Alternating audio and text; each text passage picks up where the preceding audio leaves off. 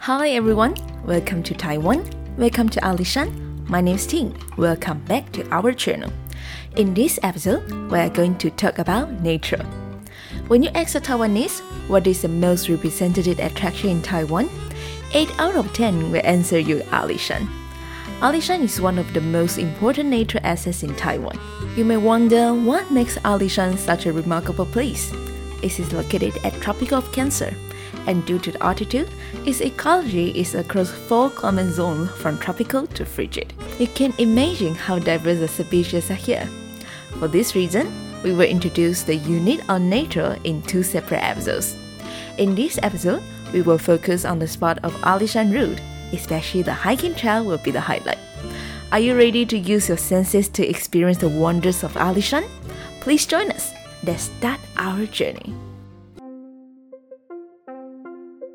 The first stop, we are going to introduce Shiding. It's a good choice that can be easily reached and more worth visiting than you think. There are three treasures at Shiding tea and mist trail, a sea of clouds, and the sunset of the Eryanping Trail. The main point of everyone to visit here is the sunset at Eryanping. At an altitude of 1,250 meters, this place is the closest Sea of Clouds viewing spot and one of the top 10 sunset viewing areas in Taiwan. On the way to the trail, you can smell the fragrance of tea leaves. When they overlook the tea fields, you can also see the magnificence of the mountains, the sunset and the sea of clouds from the stunning view sparkling on the tea fields. The moment was as beautiful as a painting. The impression of seeing it on site is incredible. The 360 degree view is truly amazing. I think it's time to join the shuttle suns to record the scenery with your cameras. If you are a hiking lover, Shizhao will never let you down. Shizhao is an essential route to Alishan train station, and I would like to recommend to every one of you. Let me tell you how amazing the place is. Here is actually consists of six trails, which include mist, tea, cloud, sunset, love, and sakura trail. You can easily tell the features of each trail by the name and you will definitely be surprised to witness the spectacular nature. The public tour bus will stop at a place near Sakura Trail. However, I will advise you to walk a little further and start your hiking from Mist Trail. So you will be able to walk complete trail in counterclockwise direction and your journey will also be easier and smoother. First, they start from Mist Trail with tea fields and bamboo forests. The mist surrounding you feels like staying in a wonderland. Step by step, it seems to lead you into the storybook named Ali Shan. Soon, we will arrive at Tea Trail. If you continue to walk from the bamboo forest, you will see the endless tea fields. Here's a great place to watch the sunrise, and you may smell the fresh air with some sense of tea leaves. Then we will arrive at the Cloud Trail. Here is the highest altitude of all the trails, and you can see the huge group of fir trees, insects, and birds are singing along the way. If you do not want to get too far, you may skip Cloud Trail and directly come to the Sunset Trail from Tea Trail as well. Sunset Trail is the shortest one, but it's as stunning as others. Highly recommend you visit here during the sunset. Watching the sunset gradually turn the green mountains into orange. You will be grateful for the magic of nature. At the end of hiking, here is Love Trail and Sakura Trail. These two trails are generally smooth. It will be perfect end to this journey. And the best time to visit here is February to March, when it's a cherry blossom season. It's so breathtaking. Each of these six trails has its own unique features. They will bring you closer to nature in just three to four hours. So, same like me, I think you may not want to miss any of these great spots.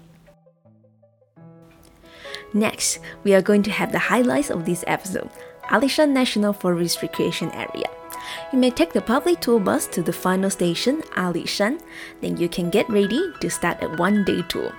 The most famous things here are the five wonders of Alishan, include forests, a sea of clouds, sunrise, sunset, and railroad. When we talk about forests, we will mention Shenmu, which means those trees over thousand years old. The tree trunk is so thick that it takes more than 20 people to hug it. When you saw this huge thousand year old Shenmu in person, you will feel the smallest of human beings. But it will be surely be a refreshing day to walk in Shenmu Forest and enjoy the phytoncide. In addition, the ecology of the forest is rich. Fireflies can be seen here during April and May. The blossom season can even enjoy all year round, from cherry blossoms to wisteria, then from orange day lily to maple leaves. When you visit Alishan in different seasons, you will experience a different perspective. The Alishan Forest Railway is a world-renowned hiking railroad. It was once built to transport timber, but has now been changed into tourist train.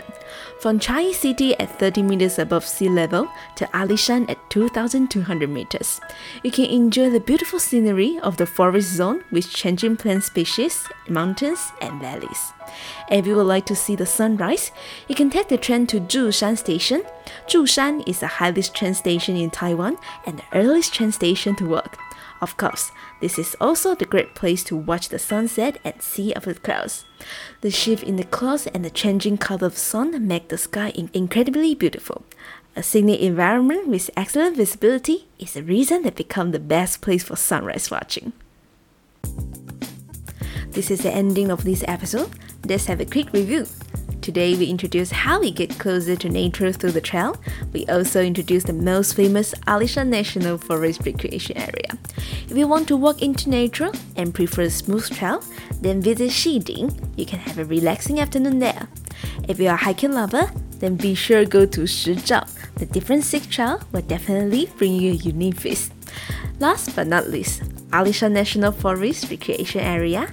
If you want to see a lot of different ecology species at once, you may stay there the whole days and immerse yourself in nature. We hope that through our introduction, you can get to know more about Alishan.